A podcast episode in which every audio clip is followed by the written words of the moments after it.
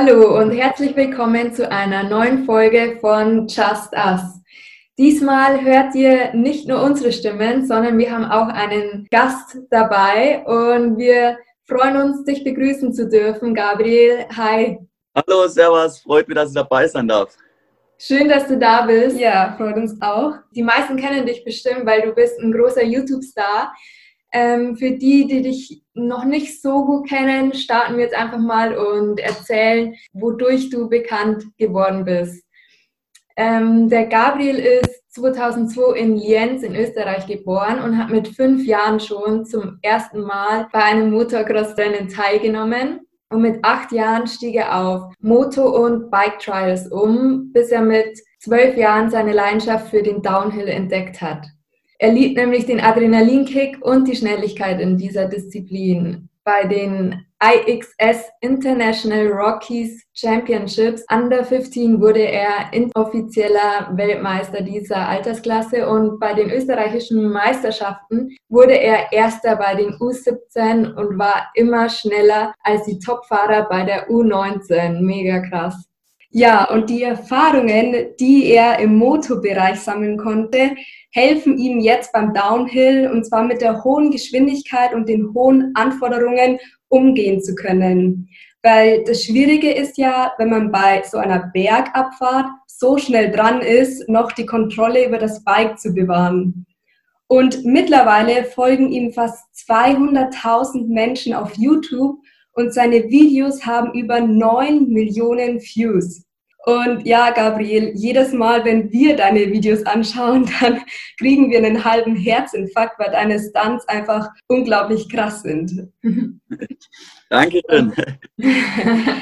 Ja, jetzt starten wir auch gleich mit der ersten Frage, die wahrscheinlich auch die meisten Leute interessiert. Und zwar, wie bist du damals zum Biken gekommen? Genau, also zum Biken, wie du schon erwähnt hast, bin ich eben oder habe mit fünf Jahren äh, bin ich schon auf Motocross-Bike äh, gewesen.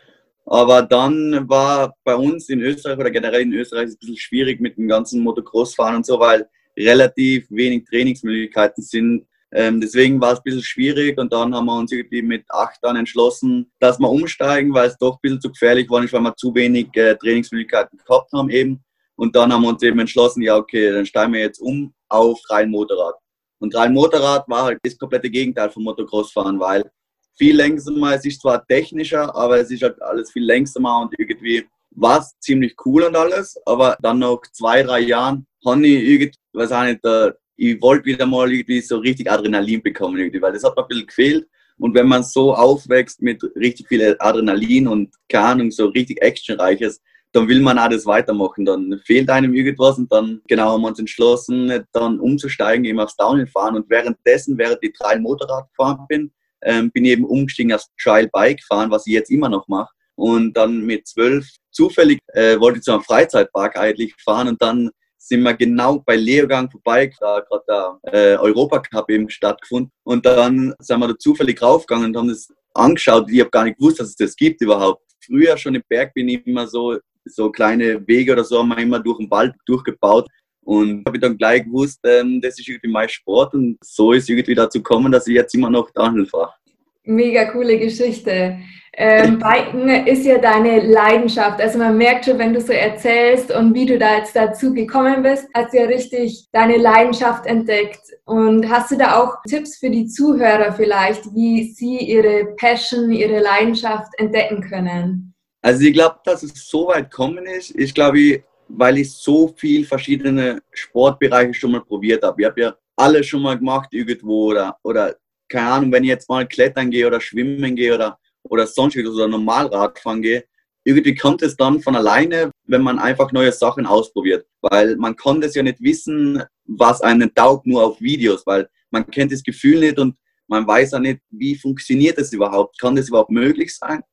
Ich glaube, man muss einfach verschiedene Sachen ausprobieren und soll einfach immer offen für, für Neues sein. Das ist, glaube ich, so der Schlüssel, dass man die Leidenschaft so findet. Okay, also du würdest sagen, vieles ausprobieren und man spürt dann einfach, was das ist, was einen so richtig genau, ja. und was man geil findet.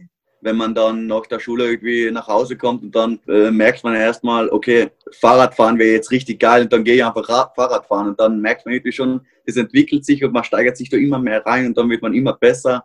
Dann kann man irgendwie nicht mehr aufhören. Das, ist, das geht dann so schnell alles. Schön, wenn das so ist. Du hast jetzt gerade erwähnt, dass du selbst noch Schüler bist. Weißt du denn schon, was du nach der Schule machen möchtest?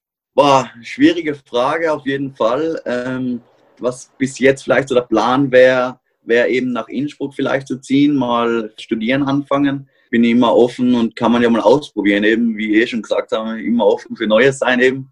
Matura jetzt erfolgreich abschließen, das wäre jetzt mal das nächste äh, größere Ziel. Mal schauen, wie sich entwickelt. Sehr cool. Matura ist ja das Abitur in Österreich. Nur genau, für die genau. Zuhörer, dass die auch Bescheid wissen. Und wenn man seine Leidenschaft gefunden hat, da gibt es ja oft auch Leute, die dann ein bisschen reinreden. Also gab es bei dir schon mal auch so die Situation, dass Freunde, Familie oder Bekannte einfach mal gesagt haben, ja, du sollst mit dem Biken aufhören, aus irgendeinem Grund? Mm, also von der Familie und Freunden überhaupt gar nicht, weil meine Familie hat mich bis jetzt immer unterstützt, weil sonst wäre es gar nicht möglich gewesen, dass ich jetzt dann immer noch Biking kann ähm, was mal war, aber es war jetzt auch nicht so dramatisch, dass mal ein Lehrer gesagt hat, okay, das ist jetzt nichts für die Zukunft, ähm, aber irgendwie mache ich es jetzt immer noch. Und irgendwo will man dann denen auch was beweisen, dass es trotzdem was für die Zukunft ist. Und ja, und jetzt mache ich es immer noch und ja. Genau. Am wichtigsten ist es ja eh, dass man seinen eigenen Weg geht und dem nachgeht, was einem Spaß macht. Und das ist eben bei dir das Biken, hast du ja schon gesagt, die Leidenschaft einfach. Trotzdem noch die Frage, ob du so Aussagen kennst wie, oh, das ist doch gefährlich, was du da machst oder du bist verrückt. Dein Lehrer hat schon gesagt, die Träume vielleicht sind zu groß, die du hast. Hast du sowas schon gehört? Und wenn ja, wie gehst du damit um? Lässt du das an dich ran? Nee, weil es kommt, glaube ich, bei mir darauf an, wer das so sagt. Ich glaube, wenn, wenn jetzt ein nahestehender oder nahestehende Person es zu mir sagt, dann denke ich vielleicht mal kurz drüber nach, aber dann mache ich trotzdem weiter. Aber wenn jetzt irgendwie ganz eine fremde Person zu mir kommt und sagt, ähm, was machst du da, bist du, bist du komplett äh, irre oder das prallt dann irgendwie an mir ab und ich denke dann nicht mehr lange drüber nach irgendwie. Ich mache dann einfach das weiter, was ich bis jetzt gemacht habe, weil genau so läuft es eigentlich prima und perfekt und das macht mir auch Spaß und wieso soll dann eine andere Person, die was mich gar nicht kennt, über mein Leben bestimmen? Deswegen mache ich eigentlich eh immer das, was ich für richtig halte. Also man kann nie alles richtig machen, aber hat es bis jetzt immer funktioniert und deswegen glaube ich, das ist ein guter Ansatz. Das ist ein guter Ansatz und eine unglaublich wichtige Eigenschaft, weil dadurch kannst du einfach wirklich dein Ding machen und es durchziehen. Vielleicht hast du ja da einen Tipp für jemanden, der das jetzt nicht so kann, den du spontan sagen könntest. Ich weiß nicht, also ich würde auf jeden Fall schon sagen, dass man auf die Familie in einer gewissen Weise schon hören sollte, aber jetzt nicht von fremden Personen irgendwie. Man, man kann zwar mal irgendwie kurz drüber nachdenken, okay, wieso sagt er das zu mir? Aber eigentlich, wenn man dann drüber nachdenkt und man es wirklich will, dann kann man es auch schaffen. Und ich glaube jetzt nicht, dass bei irgendeiner fremden Person, die überhaupt keine Ahnung hat, wie viel Training und wie viel man da schon Zeit verbracht hat, dann macht es gar keinen Sinn, irgendjemand Aufmerksamkeit zu schenken, wenn der überhaupt keine Ahnung hat. Und man soll sich dann meistens nur auf sich selber fokussieren und dann weiß man meistens eh, was richtig ist und was nicht. Schön gesagt, also auf sich selbst fokussieren und auch auf die Leute im engen Umkreis. Genau. Du bist ja noch so jung und stehst aber trotzdem schon in der Öffentlichkeit.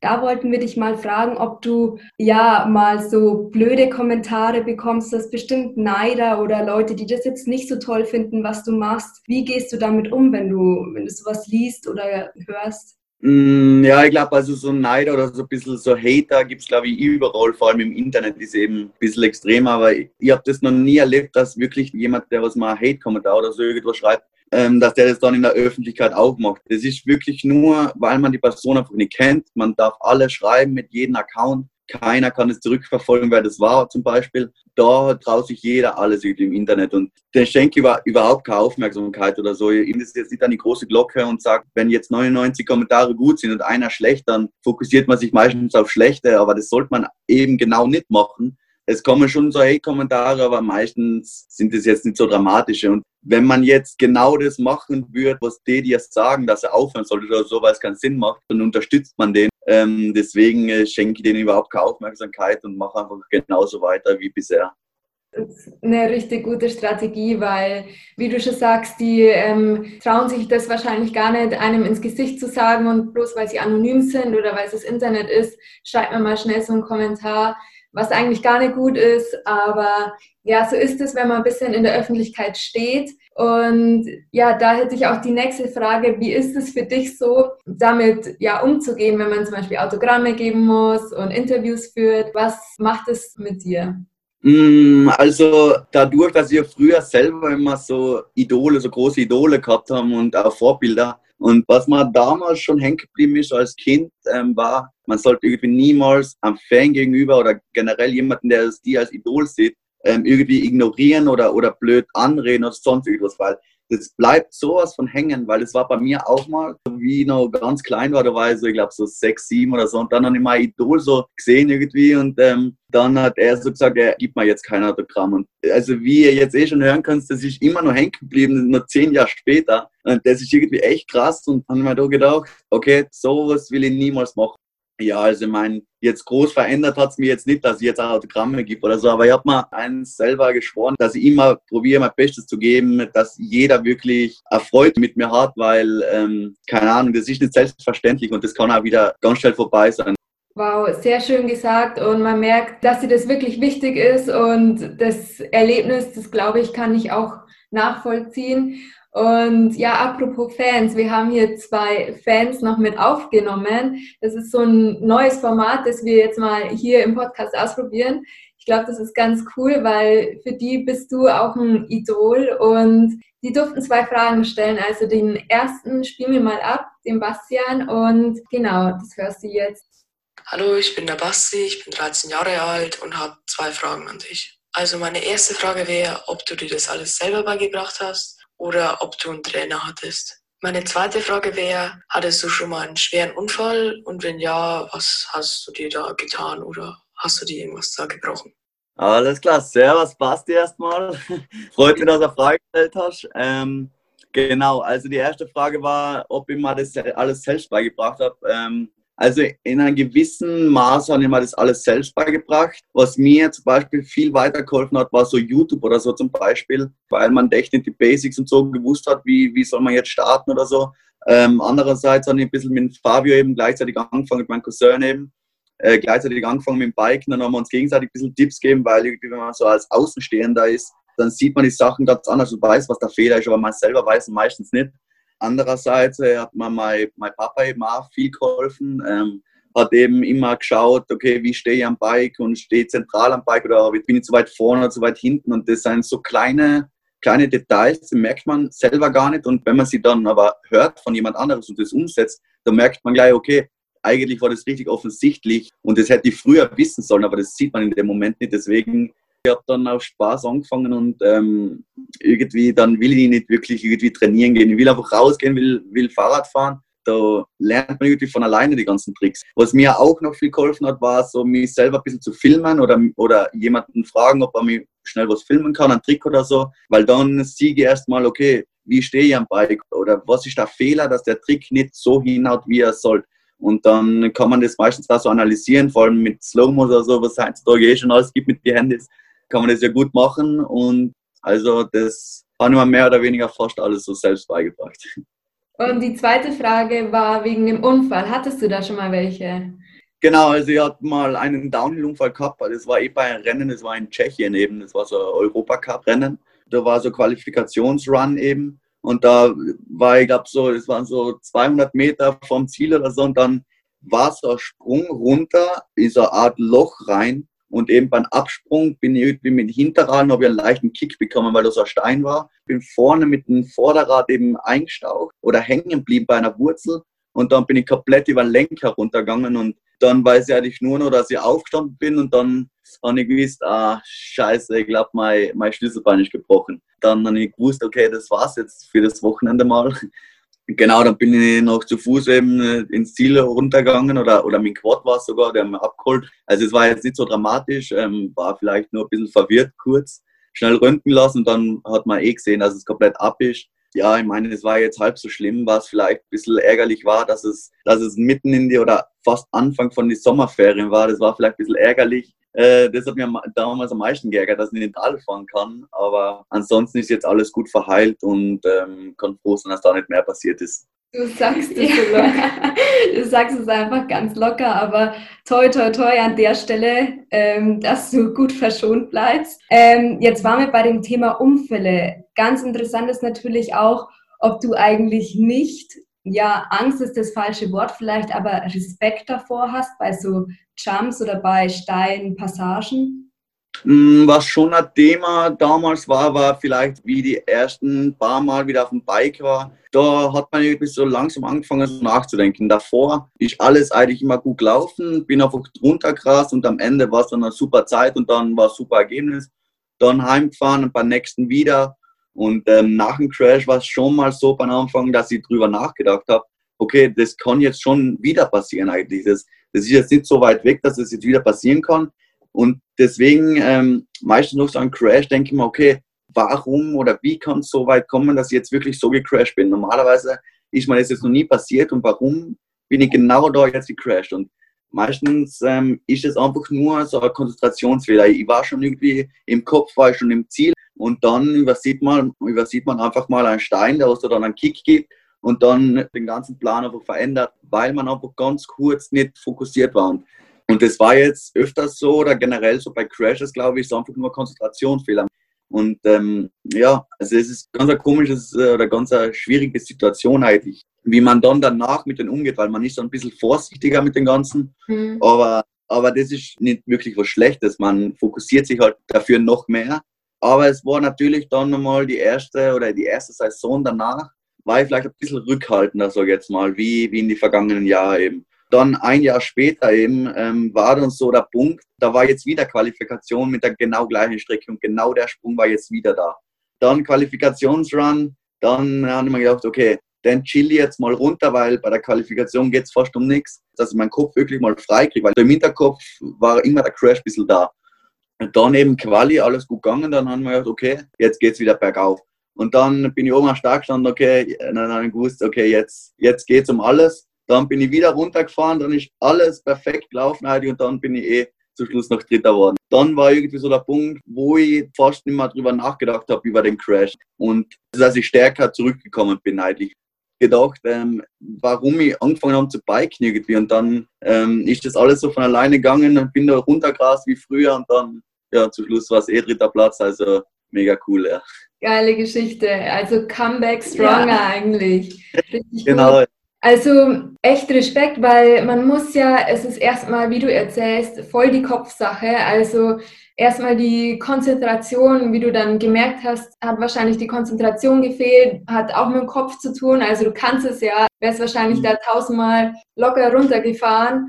Und danach hast du es ja auch wieder bewiesen und das hat alles immer mit dem Kopf zu tun. Und ähm, das ist so unglaublich wichtig, auch danach den Unfall nochmal zu verarbeiten. Hat ja auch wieder was mit dem Kopf zu tun und auch ein bisschen mit Mut, das Ganze nochmal anzugehen. Also andere hätten vielleicht aufgegeben, aber du hast gesagt, nee, jetzt äh, komme ich stärker zurück. Wie glaubst du, kann man jetzt als Schüler oder ja Leute in deinem, in unserem Alter, wie können die mutiger werden? Hast du da Tipps? Also ich finde, ähm, so wie du eh schon gesagt hast, das ist eigentlich nur eine Kopfsache, weil man kann es physikalisch, also es ist möglich, nur der Kopf schränkt einen einfach ein. Und das muss man irgendwie versuchen zu sagen, okay, das ist jetzt eigentlich nur mein Kopf, der wo sich jetzt denkt, nach dem Crash denke ich jetzt so, aber vor dem Crash hätte ich an das niemals gedacht. Also manchmal mache ich das wirklich. Viele Situationen plane ich vor, wo es jetzt schief gehen können. Aber dann, wenn ich dann oben losfahre und dann ein großer Sprung oder sonst irgendwas oder irgendwas Riskantes mache, und beim Wegfahren muss man einfach den Kopf ausschalten und sich wirklich nur auf diese eine Sache fokussieren. Da muss man dann wirklich, wirklich so in einem Tunnel sein. Wenn man was macht, dann macht man es einfach richtig. Und man sollte es auch manchmal irgendwie machen, weil dann geht das Leben generell irgendwie ein bisschen leichter alles, kommt mir vor. Wenn ich mir jetzt überwinde, was ich ganz lange Angst gehabt habe oder so, dann geht es im Nachhinein viel besser alles. Alles geht viel leichter. Und wie man jetzt wirklich mutiger wird, ich glaube, da muss man einfach nur bisschen denken, okay, das ist jetzt eigentlich nur mein Kopf, der was mich daran hindert, das jetzt zu machen außer es ist jetzt irgendwas komplett Krankes oder so. Aber ansonsten, wenn man jetzt weiß, es ist möglich und man weiß, dass man kann man kann's eigentlich, aber der Kopf hindert die, da muss man einfach nachdenken, okay, das spielt sich jetzt nur da drin ab, also nur im Kopf. Also beim, beim Radfahren ist halt meistens so, man probiert halt einfach mal ein Stück vielleicht zu springen von einer Sprung oder so, oder man probiert mal die Anfahrt und die Speedtest ist halt meistens so, man tastet sich ein bisschen näher ran, trainiert genau auf den Sprung hin und irgendwann ist dann soweit und muss dann einfach nur durchziehen und dann muss er sich einfach nur noch überwinden. Und wenn man das einmal gemacht hat, da will man sich sofort wieder machen. Dann kann man wirklich damit fast immer aufhören. Aber es ist auch gut, das ist der Reiz, du strebst nach mehr und das ist ja das, was dich dann zusammen mit der Leidenschaft einfach antreibt. Und von, von mutiger werden hast du ja dann letztendlich gesagt, dass man sich die Gedanken einfach bewusst machen sollte, was man gerade denkt und dann aber den Fokus eigentlich auf das Gute richten soll und ähm, auf seine Fähigkeiten vertrauen soll, weil man kann es ja, oder? Genau, ja. Also man soll das jetzt schon, sollte man das jetzt nicht wie eine spontane Aktion machen. Ich mache es halt so, ich plane das schon ein bisschen im Vorhinein, schaue mir das schon, ich schaue mir das schon ein bisschen an, vor allem jetzt, ähm, wenn ich so irgendwie einen Trick probiere, dann gehen wir das schon im Kopf vor, schauen wir vielleicht ein paar Videos an, vielleicht hat das ja schon mal jemand so in der Art gemacht. Und dann gehe ich manchmal so zum Spot, ohne Kamera, ohne Bike, schauen wir das ganze Setup mal an und dann denke ich mir, okay, das kann jetzt schon hinhauen, weil dann hat man wirklich einen freien Kopf irgendwie, weil dann weiß man, man muss es jetzt nicht machen, weil da, glaube ich, ist vielleicht manchmal nicht so gut, wenn man einfach zu einem Spot oder zu einem, zu einem Ort geht oder zu einem Sprung oder so, okay, ich mache ihn jetzt sofort. Dann mache ich das schon manchmal, dass ich wirklich davor einfach das Ganze mal abcheck, mit frei eben im Kopf bin, weil wenn dann das Kamerateam und so red ist, dann ist wirklich schwer, Nein zu sagen, obwohl es eigentlich wichtig ist, Nein zu sagen, weil manchmal muss man es einfach nicht machen und wenn man sich nicht sicher ist, dann sollte man es auch nicht machen sondern sollten wir mal drüber nachdenken und dann vielleicht einen Tag später nochmal kommen. Ganz wichtiger Punkt, auch mal Nein sagen zu können. Ähm, was auch noch ein interessanter Punkt ist, und zwar das Thema Motivation. Jetzt hast du ja gerade schon gesagt, ähm, du schaust dir immer wieder mal Videos an, wie die das machen und schaust dir da was ab. Aber du hast bestimmt auch mal den ein oder anderen Tag, wo du nicht so viel Lust hast oder nicht motiviert bist. Was machst du dann, ähm, dass du trotzdem letztendlich zu deinem Bike greifst und da jetzt übst?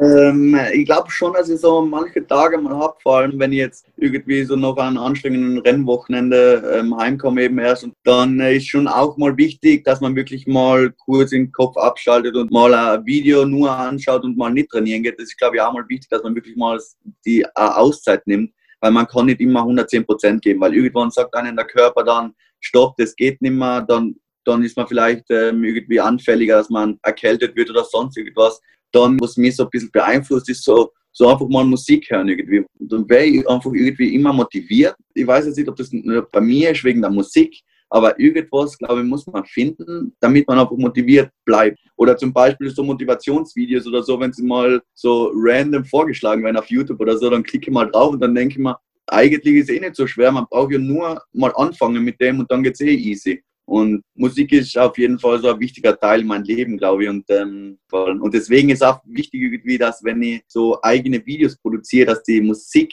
vom Video, dem es richtig sitzen, dem muss perfekt zum Video passen, weil, weil ansonsten ist das Video für mich nichts wert. Irgendwie. Das ist genauso wichtig wie die Tricks, was ich im Video mache, weil das motiviert dann wieder andere aufs Bike zu sitzen. Es ist richtig gut, wenn man seine Punkte kennt, so Triggerpunkte, wo man einfach weiß, das motiviert mich, da mache ich jetzt den Song an und dann geht's richtig los. Und mega cool. Ich glaube, also das zeichnet dich auch aus und das merkt man auch, dass du da in deine Videos selber so viel Energie reinfließen lässt und dass das ja einfach alles stimmig ineinander ist. Mm, und ich glaube, an der Stelle, ich habe hier noch mein Handy in der Hand ähm, würde ganz gut die zweiten Fragen passen von dem Franz. Und die würde ich jetzt einfach mal abspielen, dass du sie hören kannst. Und los geht's. Hi, ich bin der Franz, 14 Jahre alt und ich hätte zwei Fragen. Meine erste Frage ist, wie bist du zu deinen ersten Sponsoren gekommen? Und wie bereitest du dich auf neue Tricks vor? Okay, erstmal äh, danke für die Frage, Franz. Ähm, also echt spannende Fragen eigentlich, was ich jetzt so ziemlich selten gestellt bekomme. Also bei mir war das so, dass Sponsoren irgendwie mh, mm, Design dann teilweise ein bisschen kommen und teilweise also hat man schon ein bisschen so nachgefragt, weil irgendwie man will doch irgendwann dann mit äh, von dem Leben von dem Ganzen. Und mal, also früher war es so, dass man wirklich zu jemandem gegangen ist, vielleicht hat man jemanden gekannt, so einen Onkel oder so, der hat eine Firma gehabt und dann fragt man ihn, okay, kannst du mich sponsern oder so irgendwie, da kommt man sich ganz komisch vor. Ähm, aber ehrlich gesagt, das ist, ja, das ist wirklich so gewesen. Und wenn man dann Sticker bekommt oder so eine T-Shirts oder so, dann war man eh schon ultra happy. Und dann ist man den ganzen Tag nur oder in, in der Schule die ganze Zeit mit dem T-Shirt rumgelaufen, äh, weil man so stolz war, dass man seinen ersten Sponsor hat. Und das war nie so die Intention hinterm Bike. Wir haben einfach angefangen, weil es mir so viel Spaß gemacht hat. Und also bei mir war es halt so, dass es irgendwie alles ein bisschen so von alleine gekommen ist, so nebenbei. Also neben der Schule ein bisschen Radl gefahren und dann ist es und dann ist es irgendwie so von alleine gekommen. Da sind die Leute ein bisschen aufmerksam geworden und ähm, ja, das hat sich so ein bisschen entwickelt eher. Und wenn man da so viel Energie und Leidenschaft reinsteckt, dann ist es ja mega cool, wenn sich das Ganze so entwickelt, dass man das später oder jetzt schon auch einfach als Beruf dann machen kann und jetzt schon ähm, dadurch auch Geld verdient. Und mega cool, dass sich das Ganze so entwickelt hat. Und dann kannst du zu deinem Lehrer gehen und sagen so, hey, schau, es klappt doch. Und genau die zweite Frage dürfen wir nicht vergessen. Das war die Frage, wie bereitest du dich auf neue Tricks vor? Genau, auf neue Tricks, ähm, das war jetzt eh eigentlich eine gute Frage, weil das war jetzt nicht so lange her, wo ich wirklich einen neuen Trick ähm, probiert habe und das war wirklich ein komplett neuer Trick. Das war es mit dem Bike, mit dem, was ich fahre, also mit dem Trial Bike und den hat es eben noch nicht gegeben. Also das war so der Trick, ein bisschen zum Erklären. Ich weiß jetzt nicht, ob das ein bisschen so nachvollziehbar ist, aber auf jeden Fall ähm, mache oder fahre da so an und dann macht man eine halbe Drehung, fährt rückwärts diese Pipe, also diese Quarter rauf, macht dann einen Frontflip wieder vorwärts. Das ist eben äh, eher Teil von meinem neuen Video, eben das, was jetzt eh bald rauskommt. Das war schon ein bisschen eine komische Situation, weil wir nicht gewusst haben, funktioniert der Trick mit meinem Bike. Also die Trial Bikes, also mit dem, was ich fahre, sind ein bisschen länger eben und mit denen ist es ein bisschen schwieriger. Und wir wollten eigentlich den Frontflip machen und ich bin nicht mal rückwärts raufkommen auf die Pipe. Und dann haben wir uns gedacht, hey, wie funktioniert denn das überhaupt? Das, geht das überhaupt oder, oder was, was mache ich jetzt falsch? Dann haben wir uns gedacht, wir gehen jetzt daher und dann macht man den einfach. Und ähm, irgendwie hat sich das überhaupt, also es wäre sich gar nicht ausgegangen, weil ich hätte mir dann müsste über den Kopf drüber drehen und wenn ich dann auf dem Kopf landen wäre, dann wäre es vielleicht nicht so, so gut gewesen. Ähm, und deswegen haben wir dann am ersten Tag auch gesagt, wir müssen jetzt nochmal heimfahren irgendwie und wir müssen dann anders mal wiederkommen und das müssen wir jetzt ein bisschen besser vorbereiten. Und dann sind wir wiederkommen, dann haben wir Matten eben mitgehabt, also dass nichts passieren kann, dass man sich wirklich überwindet. Und ähm, was wir dann noch mitgehabt haben, war oben für die Halfpipe so eine dass es mir rauskickt. Und dann ist es schon besser gegangen. Dann haben eben meine Kollegen, wie ich weggesprungen bin, die Matte direkt unter mir reingeworfen und dann habe ich gewusst, okay, wir sind jetzt nicht mehr weit weg, weil ich bin jetzt schon über den Kopf drüber gedreht. Jetzt kann nicht mehr viel schief gehen eigentlich. Dann habe ich das ein paar Mal gemacht und irgendwann dann habe ich dann eine Matte weggetan und dann nur noch eine haben sie reingeschmissen, dass man, dass man sich immer ein bisschen steigert. Und ähm, irgendwann wird das Ganze dann automatisiert im Kopf. Dann haben wir die Matten weggetan. Äh, Hat es eigentlich nur noch geheißen, jetzt ähm, probieren durchzuziehen und die ganze Zeit den einfach probieren, bis er dann hinhaut. Ja, das war dann der zweite Tag und ähm, Damals haben wir noch nicht gewusst, dass es so lange dauert. Also schlussendlich war es dann Tag 8, wo wir dann gestanden haben. Also es war dann, haben wir sechs Tage später, obwohl wir gesagt haben beim Tag 2, okay, heute geht er. Jetzt war es so extrem heiß, es waren 33 Grad und ich habe die Protektion und alles angehabt. Und wir haben das nur in der Sonne filmen können, wegen dem Licht. Genau, und schlussendlich ähm, habe ich dann nach acht Tagen eigentlich ähm, mit einer kleinen Verletzung ähm, gelandet eben und im Video ist ja egal, ob man mit Matten angefangen hat oder nicht. Das interessiert eh keinen, weil schlussendlich steht man in eh ohne Matten und ob man jetzt angefangen hat mit, äh, mit Matten zu probieren oder ohne, das spielt ja nachher keine Rolle mehr eigentlich. Das stimmt auf jeden Fall. Also Step by Step und das nicht überstürzen. So, das war es auch schon mit dem ersten Teil des Interviews mit dem Biker Gabriel Wiedmer.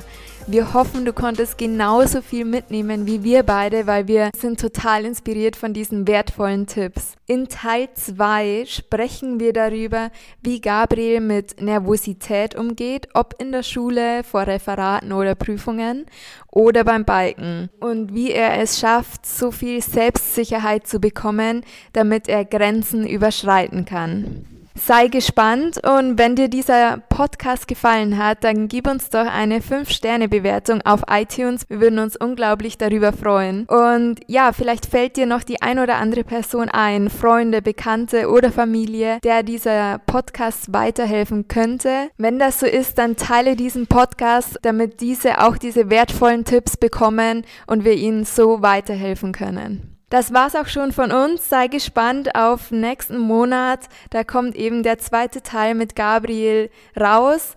Wir hoffen, du hast noch einen wundervollen Tag an dieser Stelle. Ciao, ciao, bis zum nächsten Mal.